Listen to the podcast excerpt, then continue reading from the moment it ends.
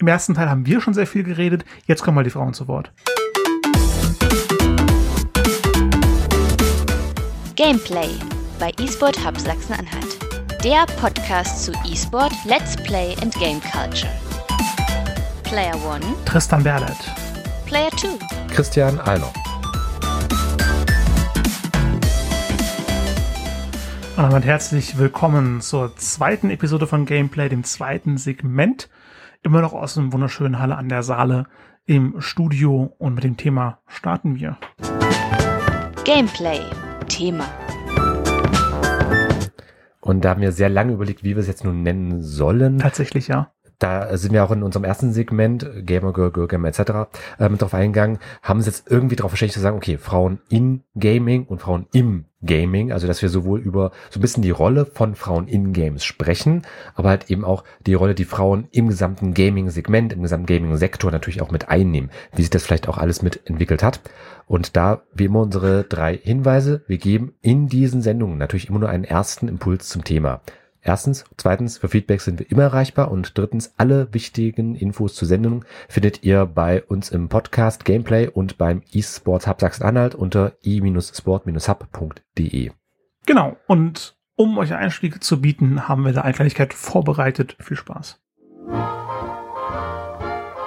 Sie wissen ja, eine Frau hat zwei Lebensfragen. Was soll ich anziehen und was soll ich kochen? Frauen hatten es nicht leicht. Und Frauen haben es nicht leicht.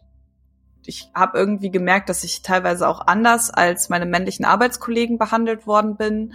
Und als ich auf der Journalistenschule war, wurde mir von unserer Interviewtrainerin beigebracht, dass ich als Frau anders einsteige in Interviews als Männer es sollten. Und zwar mit einer Frage, die zeigt, dass ich Ahnung habe, damit mein Interviewpartner mich auf Augenhöhe trifft. Das sagt Christine Banse. Sie hat bereits als Journalistin für den Kicker, RAN und zahlreiche Branchenwebseiten publiziert, war für Marketing und E-Sport beim Game, Verband der deutschen Gamesbranche e.V., zuständig und ist seit 2020 Präsidiumsmitglied beim E-Sport Bund Deutschland. Ich glaube, der Grund, warum ich mich überhaupt so stark mit dem Thema auseinandersetze, ist, weil ich eine Frau bin. Ein paar Zahlen, Daten und Fakten. Laut Jahresbericht des Verbands Game waren 2020 etwa 34 Millionen Menschen in Deutschland Gamer, davon 48 Prozent Frauen, also knapp 16 Millionen Menschen. Das ist etwa so viel wie die Bevölkerung des größten Bundeslandes Nordrhein-Westfalen oder anders, jeder fünfte Deutsche ist ein weiblicher Gamer. Und die Quote wächst. 2018 waren es nur 47 Prozent, also ein Prozent weniger. Und bei Mobile Games bilden Frauen mit 52 Prozent Anteil sogar die Mehrheit. Doch spiegelt sich das wieder bei den Profi-E-Sportlern oder auch den Entwicklern? In meinen bisherigen Arbeiten bediente ich auch immer irgendwie Führungspositionen. Da war es für mich anfangs schwer, mich irgendwie reinzufinden und habe mich selbst als Frau immer ein bisschen abgewertet. Und gerade in der Lehre hatte ich Angst, dass man mich generell dafür abwerten würde, dass ich halt äh, eine Frau bin. Und meist wurde ich mit Respekt behandelt. Es gibt halt immer irgendwelche Leute, die denken, nur weil sie irgendwie Männer sind, sind sie halt irgendwie besser. Das sagt Maria Manek die selbst Developerin ist und mit Silverseed Games sogar ihr eigenes Studio hat. Gerade als Frau, die etwas informatiknah studiert, gerne zockt, wurde ich halt auch schon oft angebaggert, was teilweise auch unangenehm war. Also da muss ich sagen, da hat es eine Rolle gespielt, dass ich eine Frau bin in diesem Feld. Fazit. Sind Frauen also gar nicht in der Minderheit? Nun, jein. Jörg Adami leitet seit 2020 die neu gegründete eSport Player Foundation. Die EPF will langfristig etwa 450 E-Sport-Athleten fördern. Zitat unser Ziel dabei ist es, dass mindestens ein Drittel davon Frauen sind. Es gibt also noch was zu tun. Denn etwa die Hälfte aller Gamer sind speziell Gamerinnen, aber kaum ein Drittel sind professionelle Sportler. Doch was denken die Frauen selbst dazu? Und um das rauszukriegen, was Frauen selbst dazu denken, haben wir die alle interviewt und zwar konkret Christine Banse, Journalistin und Vorstandsmitglied beim E-Sport Bund in Deutschland, Maria Manek, die Game Developerin ist. Ganz fixe Breaking News zu Silverseed Games, dem Studio von Maria Manek. Das wurde nämlich zwischen Interviewführung und Ausstrahlung dieser Folge aufgekauft äh, vom äh, der Dortmunder Entwicklerstudio Z Software, äh, unter anderem bekannt für den Autobahnpolizei-Simulator. Das in der Vollständigkeit halber und Sarina Hübner, die Content Producerin bei YouTube ist, genauer gesagt für das Format So Many Tabs von Funk. Genau, die äh, sagen es vielleicht noch mehr. Generell ist, ja, ist es ja kein Geheimnis, dass Frauen immer noch Probleme haben in der Gesellschaft, immer diskriminiert werden ähm, und einfach mit dieser männlich dominierten Gesellschaft zu kämpfen haben. Und das spiegelt sich natürlich auch in der Gaming-Szene entsprechend wieder. Also wo es mir was deutlich aufgefallen ist, ist die, die Videoreihe OMG A Girl äh, von der YouTuberin und Streamerin Spontaneous, die dort sexistische Kommentare sammelt, die sie exakt so gehört hat, während sie online spielt. Ist ein bisschen härteres Material, solltet euch also schon ein bisschen darauf einstimmen, ähm, aber wir verlinken euch das bei uns in den Show Notes zur Sendung, weil ich glaube, sowohl Tristan als auch ich der Meinung sind, es ist schon etwas, auch wenn es unschön ist, was aber leider auch Alltag für viele Leute ist, äh, was auch einfach als Teil der Realität gezeigt werden sollte. Muss ich einfach dem, dem Ganzen bewusst, bewusst machen, äh, dass es immer noch ein so wichtiges Thema ist und genauso auch Communities für Frauen, die sich gerade deswegen gebildet haben und auch viel Anspruch finden. Also auf Steam gibt es eine ganze Reihe. Wie viele Gruppen hast du jetzt gefunden bei einer schnellen Recherche? Die sich speziell um, davon beschäftigen? Hm, also generell Communities gibt's da verschiedenste. Da gehen wir auch in den kompletten Interviews übrigens mit unseren ähm, drei Gesprächspartnerinnen, als konkret Christine, Maria und Sarina, sowieso nochmal stärker mhm. mit auf ein. Die laden wir euch auch alle im Podcast mit hoch zum kompletten Nachhören. Sehr hörenswert, also gute, große, große Empfehlung. Und nur mal als Beispiel für äh, Steam. Das ist ja so die große Gaming-Plattform beziehungsweise das Gaming-Repositorium schlechthin. Da gibt's ja auch Communities und äh, da gibt's halt auch eine eigene Steam-Gruppe namens Girl Gamers mit 160.000 Mitgliedern. Und zum Zeitpunkt unserer Aufnahme gerade 5.400, die sich in Spielen befinden, 32.000, die generell online sind und 16.000, die sich im Chat finden. Allein eben für diesen Part beim speziell Girl Gamer Bereich, also die sich halt eben auch selbst als solche bezeichnen würden. Und das ist einfach schon mal, ich meine, 160.000, das ist eine kleinere Großstadt schon. Das ist nicht wenig. Auf jeden Fall, der, der Bedarf ist da. Wir haben uns im Vorfeld auch überlegt, ob wir das kritisch ansprechen äh, wollen, weil wir als nicht-Betroffene, als Männer, die darauf keinen Bedarf sehen, denken dann vielleicht schnell mal, ja, das ist doch wieder eine Abgrenzung, ihr wollt doch gerade ähm, integriert werden. Aber ich finde, wir sollten da lieber denn die, die Frauen selbst zu Wort kommen lassen. Und Christine hat da ein, äh, was sehr Schönes drüber gesagt. Es hat nämlich ursprünglich äh, gar nicht im Videospielbereich angefangen. Und zwar ist es so, dass generell Frauenturniere oder auch Turniere, die sich nur an Frauen richten, erstmal ein sehr, sehr guter Punkt sind, um Frauen in die kompetitive Szene zu führen. Es gibt beispielsweise beim Schach, ähm, da gab es das schon, glaube ich, in den 90er Jahren. Da gab es auch so genannte Frauenturniere und im Schach wird ja zum Beispiel das Skill-Level an der Elo gemessen, also die Fertigkeiten, das nennt man da eben Elo. Und was sehr, sehr interessant war, ist, dass durch die Durchschnitts-Elo von Frauen ist seit diesen Frauenturnieren hochgegangen. Einfach, weil Frauen die Möglichkeit haben, in einem sogenannten Safe Space erste kompetitive Erfahrungen zu sammeln. Und ähm, generell ist das sehr, sehr förderlich, eben ja, um Frauen auch an das Thema ranzuführen und auch letzten Endes für mehr Frauen in der Szene zu sorgen. Letzten Endes sind die Safe Spaces so wichtig, weil viele Frauen im Online-Bereich noch auch Diskriminierung aufgrund ihres Geschlechts erleben. Also gerade in Spielen mit Voice Chats ist das ein ganz großes Problem. Da ist es eben häufig so, dass natürlich, sobald man an der Stimme erkennt, es ist eine Frau, ähm, sie sich häufig eben Hasskommentaren noch aussetzen muss. Und das zieht sich durch die gesamte Struktur so ein bisschen durch. Also das beginnt eben bei den Online-Spielen und geht dann auch teilweise weiter in den Amateur beziehungsweise ja in diesen semi-kompetitiven Bereich, ähm, wo dann schon fest in Teams zum Beispiel trainiert wird. Also ich habe schon mit Spielerinnen gesprochen, die auch selber gesagt haben, dass sie in solchen Turnieren eben oder auch in ihren Teams teilweise ja beleidigt beleidigt werden oder auch gesagt wird, hey, du bist schlecht, weil du eine Frau bist, anstatt dass sie konstruktive Kritik bekommt. Und ähm, deswegen sind eben für den Einstieg solche Frauenturniere so wichtig. Natürlich ist aber letzten Endes der Wunsch, dass Frauen und Männer, gerade weil E-Sport diese charmante Möglichkeit bietet, ohne Nachteiligung beide Geschlechter gemeinsam spielen können, dass Frauen und Männer zusammenspielen und auch zusammen gegeneinander miteinander antreten. Und das ist letzten Endes einfach der Wunsch. Natürlich ist es äh, der Wunsch, dahin zu kommen, dass wir alle Gleichberechtigten, ohne irgendwelche Hasskommentare fürchten zu müssen, am Ende online spielen können. Aber bis dahin ist es noch ein weiter Weg. Die Erfahrung hat auch Sarina äh, gemacht und hat Folgendes zu sagen. Anfangs war das sehr, sehr schwierig. Anfang habe ich nur offline gespielt oder eben Spiele, wo keine sprachliche Kommunikation mit Mitspielern nötig war. wenn dann doch mal ein Spiel kam, wo man dann kommunizieren musste und das ging wirklich nur über Sprachchat, habe ich das sehr schnell gelassen meistens. Ähm, ich war noch nicht so selbstbewusst und dann gleich blöd angemacht zu werden, von wegen, hör, geh wieder in die Küche, machen wir ein Sandwich, der Klassiker, den keiner mehr hören kann. Ja, das ist, das sind dann meistens, es tut mir leid, ich möchte keinen zwölfjährigen Shaming betreiben, aber es sind meistens zwölfjährige Kiddies, die das irgendwann mal von einem großen Bruder gehört haben und denken, das ist total cool, sowas zu sagen. Inzwischen stehe ich da absolut drüber, aber zu dem Zeitpunkt eben noch nicht. Also, ja, zu Beginn einmal angesprochen mit OMG A Girl ähm, und unsere, unsere Interviewpartnerinnen haben damit ebenfalls die Erfahrung gemacht. Da fragt man sich doch, wo, wo kommt das überhaupt her, dass, dass so eine männerdominierte äh, Szene ist, die Gaming-Szene. Videospiel an sich ist ja erstmal geschlechtsunabhängig. Man kennt ja das Klischee, dass ein Held die Prinzessin äh, retten muss. Wo hat das eigentlich seinen, seinen Anfang genommen und und was sagt Maria zum Beispiel dazu? Ja, das Erschaffen von fiktionalen Welten, das geschieht ja meist nach Erfahrungen und Prägungen, die erfahren haben. Und vor allem kommt dies durch Medien wie, also Spiele können halt ein Medium sein, aber eher Bücher oder Filme jetzt in der Anfangsentwicklungszeit. Und prominent dabei sind zum Beispiel Märchen, weil Märchen sind ähm, Dinge, die wir in der frühen Kindheit erfahren, die uns vorgelesen werden und wo wir halt schon was von klassischen Rollenbildern erfahren, von der Frau, die gerettet werden muss, von dem starken Helden.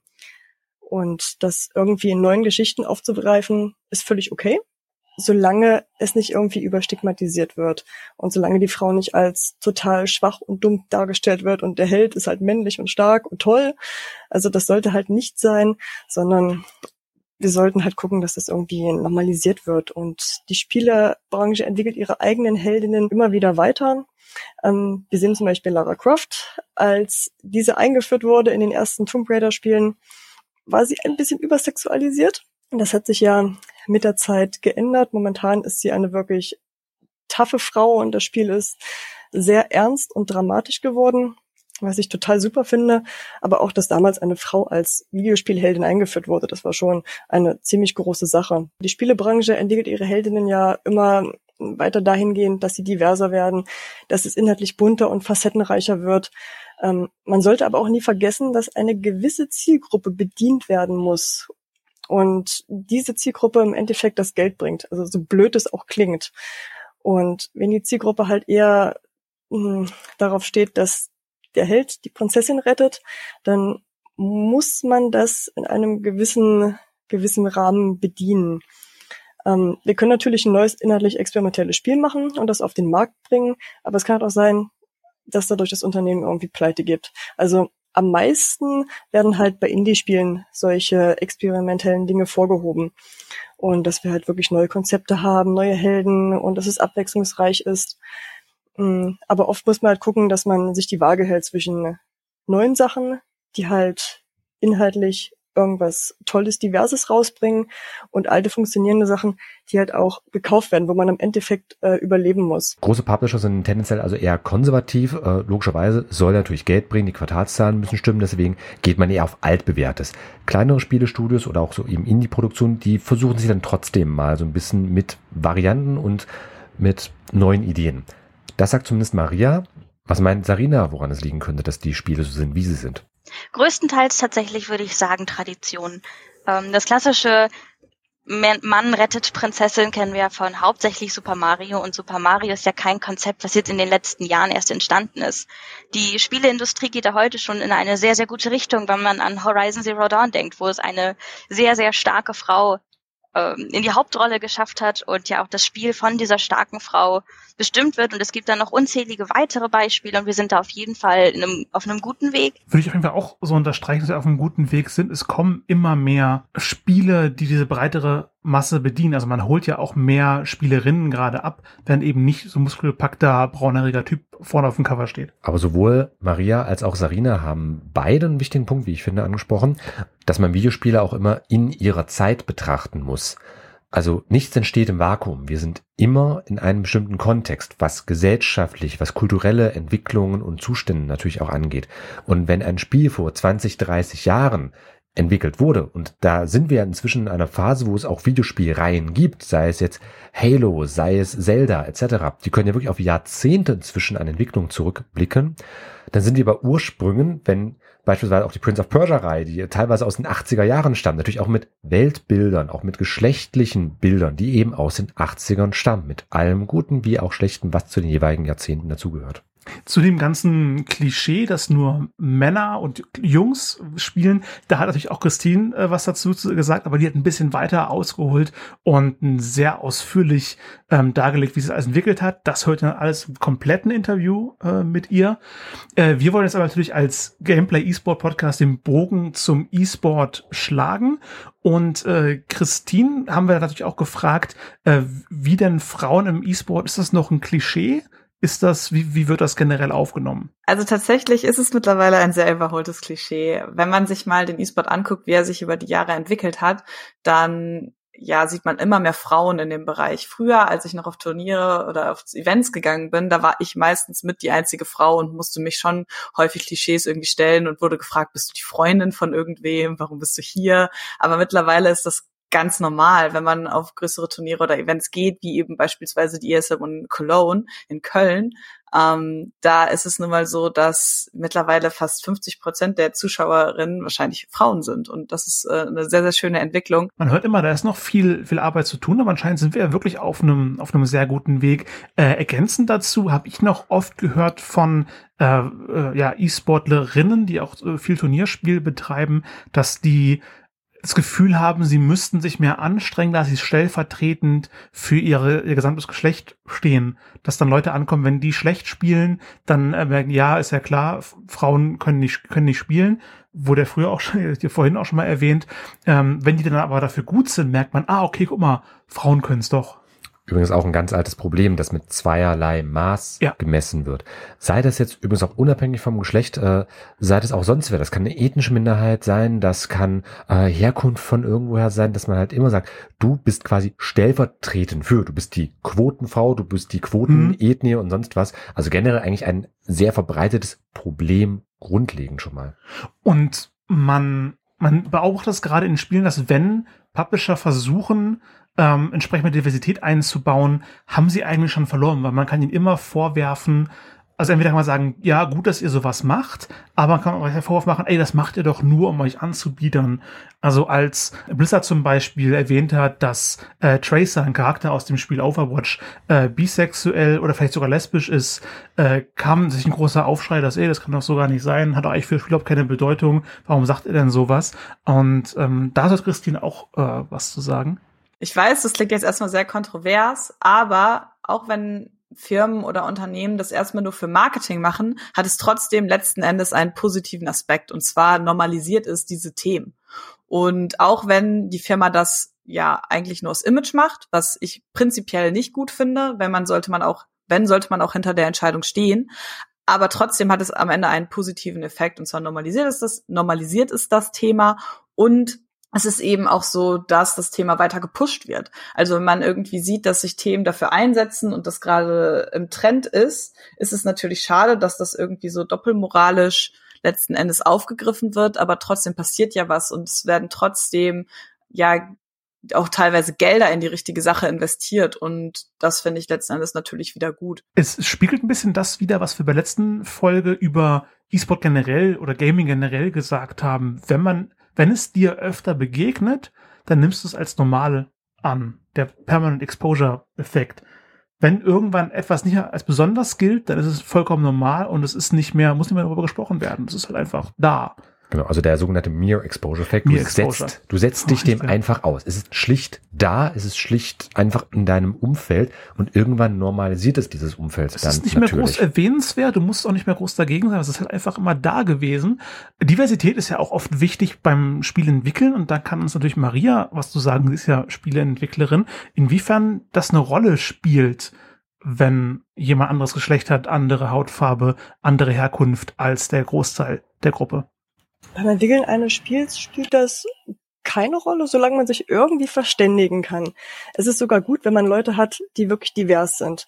Ähm, unser Team hat sich weiterentwickelt bisher dadurch, dass wir ähm, jetzt auch einen festen Frauenanteil da drinne haben, was ja total super ist. Bisher hatten wir aber auch weibliche Praktikantinnen. Wir hatten auch aus verschiedenen Ländern Praktikanten, Mitarbeiter. Und das ist halt immer toll, wenn man einen, einen wirklich anderen Eindruck bekommt, um halt auch zu hören, okay, aus, aus meiner Sicht ähm, sehe ich jetzt das, was wir mit dem Hauptcharakter machen, so und so und ähm, guck dir vielleicht mal an, was ich darüber denke. Und dann kann man über die Sachen besser diskutieren und auch mal von anderen Blickwinkeln schauen, was man da jetzt macht. Und also generell ist die Spieleindustrie aber wirklich sehr facettenreich von den Leuten, die da arbeiten. Und das liebe ich einfach so sehr. Man geht auf eine Konferenz oder eine Messe und die Menschen, die da sind, die sind einfach unterschiedlich und sie sind toll unterschiedlich. Und ich, ich liebe diese Leute einfach deshalb. Und ich vermisse das gerade auch total, dass äh, wir halt nicht auf Messen, Konferenzen, Festivals gehen können. Und ja, es ist halt gerade irgendwie doof. Und das Gesagte trifft auch in vielen anderen Bereichen zu. Wir haben ja auch schon in unserem Podcast Online-Geister, genau gesagt in Folge 52, das Thema mal gehabt. Und da gibt's einen sehr, sehr spannenden Beitrag auf der Webseite grenzgamer.com. 50 Shades of White, schwarze Avatare in Games, wo es halt wirklich eine große Rolle spielen kann, was für eine sei es ethnische, sei es geschlechtliche oder sonst wie Herkunft ich habe.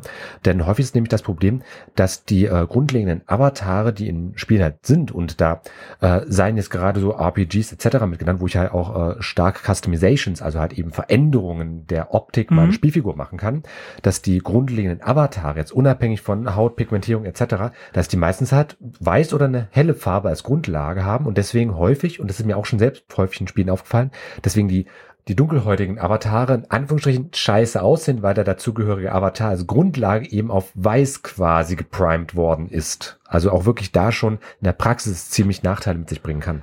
Ich habe aus der Sicht ein ziemliches Luxusproblem und das kommt mir verdammt banal vor, aber wenn, wenn ich mir als jemand, der keine Diskriminierung aufgrund der Herkunft der Hautfarbe entfernt, mich schon ärgere, wenn in einem Pokémon-Spiel ich mit dem männlichen Avatar nicht die Möglichkeit habe, lange Haare auszuwählen, wie unfassbar scheiße muss ich das dann für jemanden anfühlen, der nochmal komplett anders aussieht, ähm, diese Option nicht zu haben in einem Spiel, wo weiße Avatare sämtliche äh, Gestaltungsmöglichkeiten haben, die man sich nur vorstellen kann.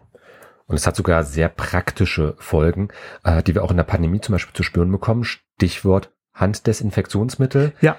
Die sind ja häufig auch mit Scannern ausgerichtet. Also ich, ich halte die Hand drunter, die sprühen dann und diese Scanner sind worauf geprimed? Auf eine weiße Hand. Das ist ja wirklich ein praktisches Problem, dass zum Beispiel Menschen mit dunkler Hautfarbe oder dunklerer Hautfarbe teilweise von diesen Scannern gar nicht erkannt werden. Also sprich kein Desinfektionsmittel ausgegeben bekommen. Und das ist äh, bei Games das ist eher eine Unannehmlichkeit. Da kann es im schlimmsten Fall einen Unterschied zwischen Leben und Tod machen. Das ist auf jeden Fall ein komplettes Thema nochmal für eine, für eine eigene Folge. Es ist ja auch viel Intersektionalität in den Diskriminierungen drin, in der strukturellen Diskriminierung, die uns auch oft gar nicht bewusst ist. Genau. Und da aber auch ganz wichtiger Disclaimer, äh, Diskriminierung heißt nicht unbedingt immer, dass es absichtlich ja. ist. Also es ist auch manchmal einfach diese Unwissenheit. Ich sagte immer gerne unschuldige Ignoranz dazu, dass die Leute es gar nicht böse meinen, es vielfach aber einfach nicht besser wissen. Manchmal kann es aber sogar passieren, dass die Diskriminierten selbst auch andere Leute diskriminieren, weil sie irgendwie ihren, ich sag mal, Sonderstatus erhalten möchten. Ja, da hat äh, Sarina Erfahrung mitgemacht. Wenn man andere Frauen in einem Bereich trifft, wo Frauen selten sind, dann sollten die sich ja eigentlich umso mehr unterstützen. Aber oft äh, gibt es dann da sehr, sehr schnell Konkurrenz und ich sage immer gerne Stutenbissigkeit. Das kennt man eigentlich von Pferden, dass man eben, dass viele dann die Einzige sein wollen und bleiben wollen und dann andere Frauen in dem Bereich eher als Konkurrenz wahrnehmen und man dann da eher Probleme bekommt als Unterstützung. Das finde ich sehr, sehr schade und ist genauso mit Teil, Teil des Problems. Das ist auf jeden Fall sehr kontraproduktiv, gerade wenn, wenn alle, also in einer Gruppe von äh, ausschließlich Betroffenen nicht zusammenzuarbeiten. Und dann fragt man sich natürlich, was, was kann man da eigentlich besser machen, sowohl als Betroffener als auch Außenstehender oder vielleicht sogar teilweise Betroffener? Ich, Christine weiß es besser zu erklären. Also das Wichtigste ist auf jeden Fall drüber zu reden. Das ist der erste Schritt und es geht einfach darum, das Problem zu erkennen und zu identifizieren, was nämlich sehr häufig auch Frauen oder auch andere Leute, die mit Diskriminierung zu tun haben, erleben, ist, dass ihre Erfahrungen gar nicht ernst genommen werden. Und deswegen ist auf jeden Fall der erste Schritt, das zu akzeptieren und das ernst zu nehmen und sich dann eben damit stärker auseinanderzusetzen. Ähm, ein weiterer Punkt ist eben auch dann offen drüber zu sprechen und auch darauf aufmerksam zu machen. Ein Beispiel ist im Online-Gaming. Und zwar, wenn ich als Frau vielleicht im Voice-Chat beleidigt werde, ist das meistens nur eine Person. Und was alle anderen tun können, weil meistens wird ja irgendwie in Fünfer-Teams gespielt, ist, dass die drei anderen Leute einfach sagen können, hey, das ist nicht cool, bitte hör auf, anstatt zu schweigen. Weil das zeigt natürlich auch irgendwie, man ist nicht alleine und man steht hier nicht alleine mit diesem Problem da. Und aufgrund dessen gibt es eben diese Möglichkeit, dass andere Leute dir beistehen. Und das ist ein total schönes Gefühl und das ist dann eben so ein bisschen der nächste Step. Ähm, und das sind so die zwei Grundlagen, die ich ein die ich von den Leuten irgendwo erwarte oder die einfach sind. Und dann gibt es natürlich, also sich auch aktiv dann irgendwie ja einzubringen und Sachen zu organisieren, wie eben beispielsweise in Verbänden oder Initiativen für Frauen oder oder ja marginalized Groups. Ähm, da gibt es dann eben ganz, ganz viele verschiedene Möglichkeiten. Es gibt auch so ein geflügeltes Wort, Schweigen ist Zustimmung. Ja, genau. Ja, finde ich einen äh, sehr guten, guten Tipp für, wenn ihr in solcher Situation seid, wenn ihr merkt, jemand anders wird gerade angegangen, geht dagegen. Also sagt was, macht den Mund auf, egal ob es im Online-Spiel ist oder auf der Straße, ob es in irgendeiner anderen Gruppe ist. Da gibt's übrigens auch ähm, ein schönes Maß an der Stelle. Ob ihr jetzt eine kleine, große Schwester habt, ob ihr eine Mutter habt, wie auch immer die Konstellation da ist, stellt euch einfach vor, dass diese Person jetzt gerade eure Schwester, eure Mutter, eure Cousine beleidigen würde. Und findet ihr das toll? Ja oder nein? Als Tipp an die Kerle vielleicht. Finde ich eine schöne Eselsbrücke generell. Hat immer so ein bisschen den Fadenbeigeschmack. Du musst erstmal eine Frau im eigenen enger Umfeld haben, um zu merken, wie scheiße so ein Verhalten ist. Ja, man kann es auf jeden Fall auch kritisch diskutieren, aber wenn ich halt eben keine richtige Meinung dazu habe, kann einfach so ein Perspektivwechsel schon mal helfen. Auf jeden Fall Empathie, sich in Leute reinzuversetzen. Am Ende sind wir alles Menschen, die vor allem im Online-Gaming-Bereich da sind, um eine gute Zeit zu haben. Und eine generelle Hinweis an alle Frauen in männerdominierten Bereichen sowieso ähm, hat Sarina noch mitgegeben. Ja, das ist ganz interessant. Ähm, eigentlich sagt man immer, man will es nicht machen, aber ich kann nur sagen, mach gerne mal den Fehler, dich zu überschätzen.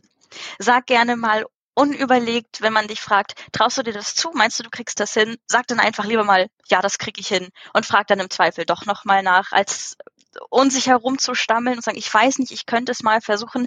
Überschätz dich ruhig mal. Sag ruhig mal, ja, kann ich, krieg ich hin und wenn nicht, dann komme ich eben nochmal auf dich zu. Das ist so das, was mir am allermeisten geholfen hat, voranzukommen und auch Präsenz und Selbstbewusstsein zu sagen, mich selbst einfach mal zu überschätzen. Generell guter Lebenshinweis von, von Sarina, finde ich. Damit haben wir auch also den Bogen geschlagen vom Gaming im Speziellen über den Schlenker E-Sport, wie Frauen dastehen, bis hin zu, ja, einfach die Gesellschaft allgemein. Es ist, es ist wichtig, es, es kommt an und man muss in jedem Bereich dafür sorgen, dass wir sowas, was andere schon angesprochen haben, nicht mehr erfahren müssen. Und das ist jetzt ein einzelner kleiner Beitrag von uns zum Thema. Ihr seid genauso betroffen. Ob ihr jetzt eine Frau seid oder nicht, das ist komplett egal. Es ist ein gesamtes gesellschaftliches Thema. Das heißt, wir sind auch alle irgendwo betroffen. Wir sollten uns auch alle irgendwo dazu äußern. Und deswegen auch die Bitte und die Frage an euch, möchtet ihr euch dazu äußern, dann tut das gerne auch bei uns. Wir finden sehr, sehr spannend bei diesem Thema uns auch einfach mal in die Diskussion mit zu begeben. Und wenn ihr jetzt sagt, das Thema finde ich spannend, ich will mich da irgendwie engagieren, ich will da was tun, beim eSport Hub Sachsen-Anhalt unterstützt man euch. www.esporthub.de, jeweils mit Bindestrich. Da werden auch diese Themen mit angesprochen und da könnt ihr halt eben auch Unterstützung finden, wenn ihr euch da irgendwie organisieren möchtet, wenn ihr da was machen möchtet. Auf jeden Fall. Das war unser Thema für heute. Frauen im Gaming, Frauen in Gaming. Wir freuen uns auch auf unser Feedback generell zu der Sache. Vielen Dank an unsere Interviewpartnerinnen. Und die vollständigen Interviews, Shownotes und alles weitere zur Sendung findet ihr einmal bei esporthub.de und natürlich auch hier im Podcast, unter anderem unter onlinegeister.com. Und ja, das war's für heute. Tristan, hat mich sehr gefreut. Christian hat mich auch sehr gefreut. Wir hören uns dann beim nächsten Mal und dann geht es um den Sport E-Sport. Also wie wird E-Sport kompetitiv eigentlich ausgetragen? Ist E-Sport eine Sportart und wenn ja, wie?